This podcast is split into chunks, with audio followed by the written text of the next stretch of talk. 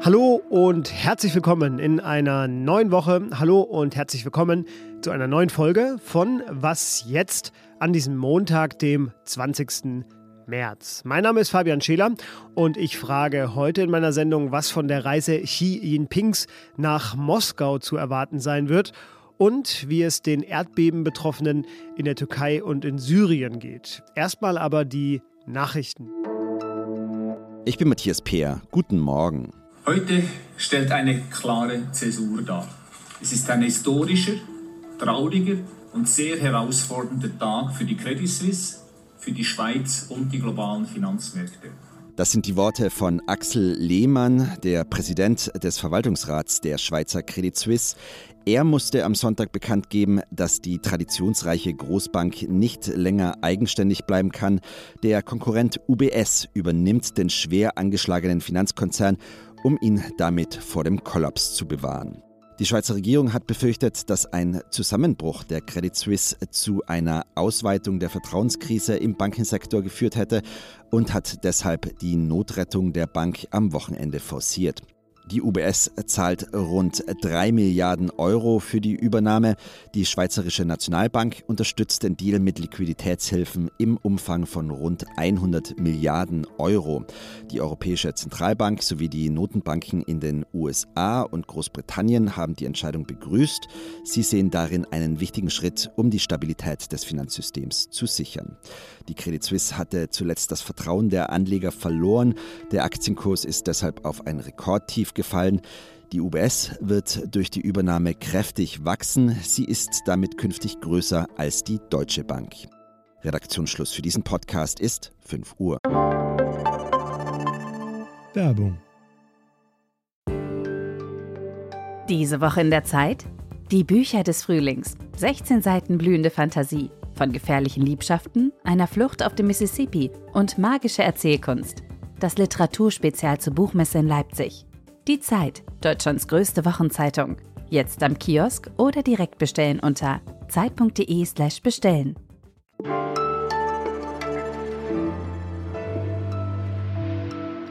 Wenn man wie Wladimir Putin nun per Haftbefehl vom Internationalen Strafgerichtshof gesucht wird, dann kann man mehrere Dinge tun. Zum Beispiel demonstrativ auf die besetzte Krim und ins zerstörte ukrainische Mariupol reisen, um zu belegen, wie wenig man sich um das kümmert, was ein Strafgerichtshof sagt. So ist das nämlich am Wochenende geschehen.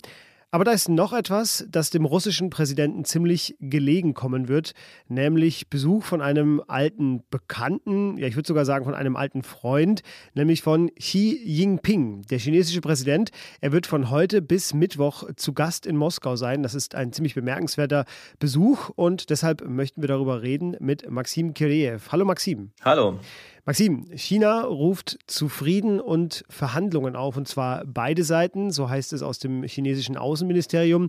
Aber will Xi Jinping tatsächlich den Frieden über Wladimir Putin bringen? Eigentlich hat China natürlich Interesse daran, dass dieser Konflikt nicht, nicht eskaliert oder zu, gar zu einem zu einer echten Konfrontation zwischen Russland und dem Westen führt. Ja, ähm, das ist der eine Punkt. Andererseits ist man sich in China, also sagen auch ganz viele Experten, ist man sich auch bewusst, dass man Putin zum Beispiel nicht äh, oder Putins Außenpolitik nicht sehr beeinflussen kann. Deswegen sind die meisten äh, Beobachter eigentlich sehr skeptisch, was diese Friedensbemühungen angeht von Xi und überhaupt die Chancen, dass China da etwas bewirken könnte. Was ist dann der andere Grund, warum äh, Xi ausgerechnet jetzt äh, nach Moskau fliegen könnte? Erstens ist das eine Tradition. Also China und Russland, die Präsidenten besuchen sich jedes Jahr abwechselnd. Das ist der eine Punkt. Der zweite Punkt ist, es ist ein Jubiläum.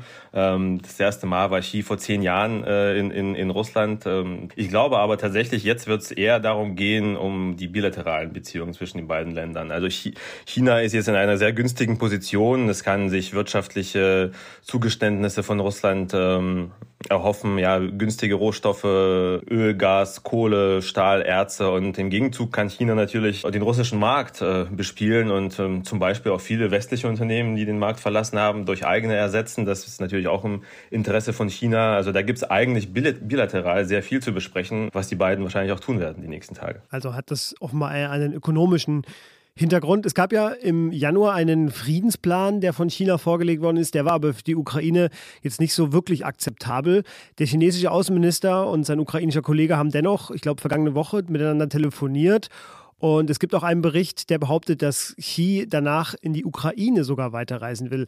Macht das vielleicht noch einmal hier klar für unsere Hörerinnen und Hörer. Ist das so eine, ein gespieltes Manöver, um sowas wie eine Balance anzudeuten, oder ist das tatsächlich eine echte Bemühung? Also es kommt darauf an, wenn, ob tatsächlich äh, die Reise dann stattfindet. Ich glaube es eher nicht. Ich tendiere eher auch wie äh, auch die Experten äh, zu sagen, dass es eher ein so eine Art Kosmetik ist. Ja, also wenn jetzt äh, der chinesische Präsident einfach so nach Russland fährt, ja, in ein Land, das gerade ein anderes Land überfällt, das äh, international am Pranger steht, ist es, sieht das natürlich nicht sehr gut aus. Auch nicht nur im Westen, auch bei vielen anderen Ländern. Deswegen versucht man so diese Pille ein bisschen zu süßen, dass man sagt, okay, China ist jetzt ein verantwortungsvoller Spieler, ein, äh, eine Großmacht, die auf Stabilität aus ist und deswegen fahren wir nicht einfach nur nach Russland, sondern wir versuchen, den Frieden voranzubringen. Aber wenn man sich diese Bemühungen, die bisher zum Beispiel auch diesen Friedensplan sich anguckt, ähm, kann man das eigentlich tatsächlich nicht, also nicht sehr ernst nehmen. Also das können die nicht ernst gemeint haben, das, da können sie, also so naiv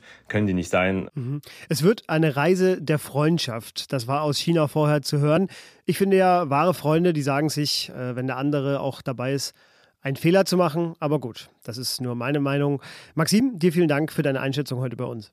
Dankeschön.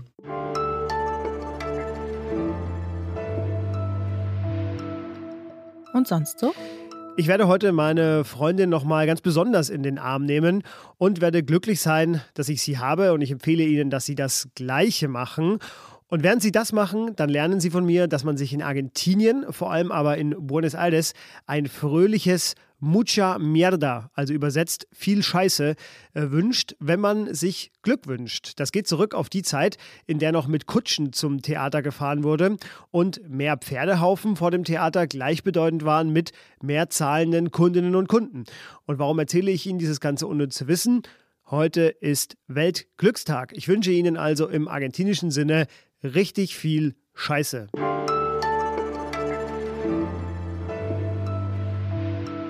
Mehr als ein Monat ist seit dem verheerenden Erdbeben in der Türkei und in Syrien vergangen.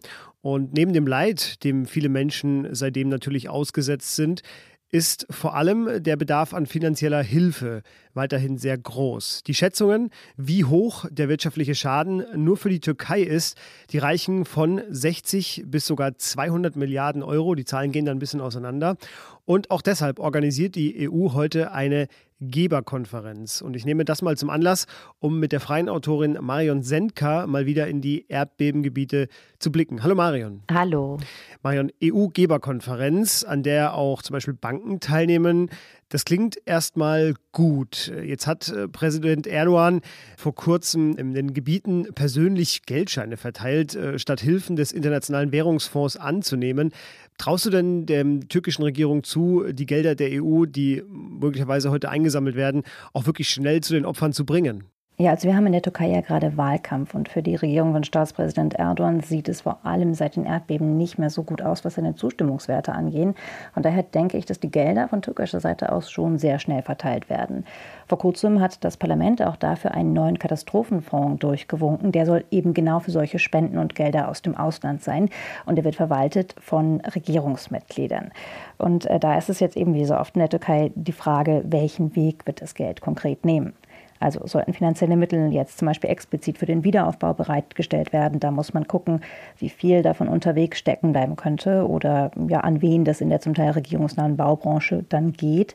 Äh, sollte das Geld dagegen, wenn zum Beispiel Nothilfe vor Ort eingesetzt werden, sprich Container oder Zelte, da haben die Bürger bisher die Erfahrung gemacht, dass eben der staatliche Katastrophenschutz, zum Beispiel die Zelte, die er unter anderem aus Spenden hergestellt hat, an eine große nichtstaatliche NGO verkauft hat und die hat die Zelte wiederum dann auch mit eigenen Spenden gekauft.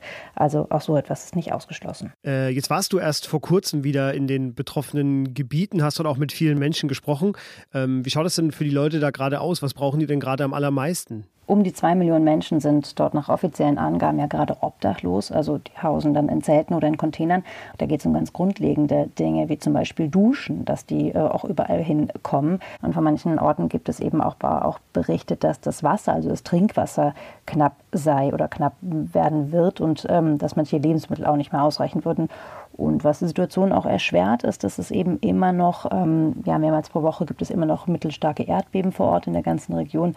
Und hinzu kommen äh, jetzt noch die Unwetter vor ein paar Tagen. Also manche, manche Zeltplanen wurden da regelrecht weggeweht. Äh, es kam da auch zu Überschwemmungen und das, das macht natürlich auch die Nothilfe dann wieder schwieriger. Du hast auch die Wohnungsnot gerade schon angesprochen. Das spitzt sich auch alles ein bisschen zu, weil die Leute natürlich äh, im Land sozusagen sich woanders umschauen nach Wohnungen äh, und vielleicht auch nicht mehr in den betroffenen Gebieten gerade wohnen können. Ähm, was kannst du denn dazu sagen? Naja, mehr als drei Millionen Menschen haben den Südosten der Türkei erstmal verlassen. Einige sind bei Verwandten oder, oder bei Freunden im ganzen Land untergekommen und sehr viele suchen sich nun aber auch eine eigene Wohnung. Vor allem in der Hauptstadt Ankara und in der südtürkischen Küstenstadt Mersin ist das beachtlich.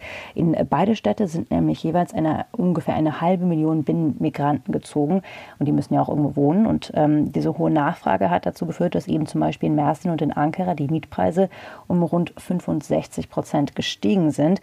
Und das äh, Problem ist, es gibt eben kaum noch Wohnungen, die vermietet oder, oder verkauft werden können in manchen Vierteln teilen sich deswegen mehrere Familien jetzt eine Wohnung. Ähm, oder äh, in Ankara sollen sie zum Teil auch in Schrebergärten erstmal untergebracht worden sein. Marion hat es gesagt, es ist Wahlkampf in der Türkei, denn am 14. Mai wird gewählt. Und deshalb werden wir wahrscheinlich auch in den kommenden Wochen noch häufiger von dir hören. Aber für den Moment vielen Dank dir für diese Einschätzung und diesen Blick in diese betroffenen Gebiete. Sehr gern.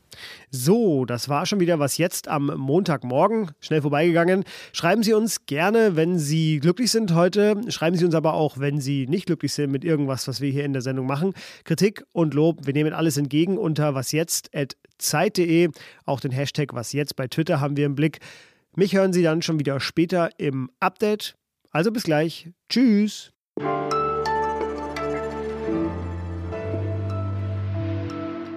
Der glücklichste Mensch der Welt ist übrigens laut Wissenschaftlern ein Franzose, der sich dem Buddhismus zugewendet hat und jetzt als Mönch lebt, damit sie noch das volle Angeberwissen für diesen glücklichen Tag heute haben.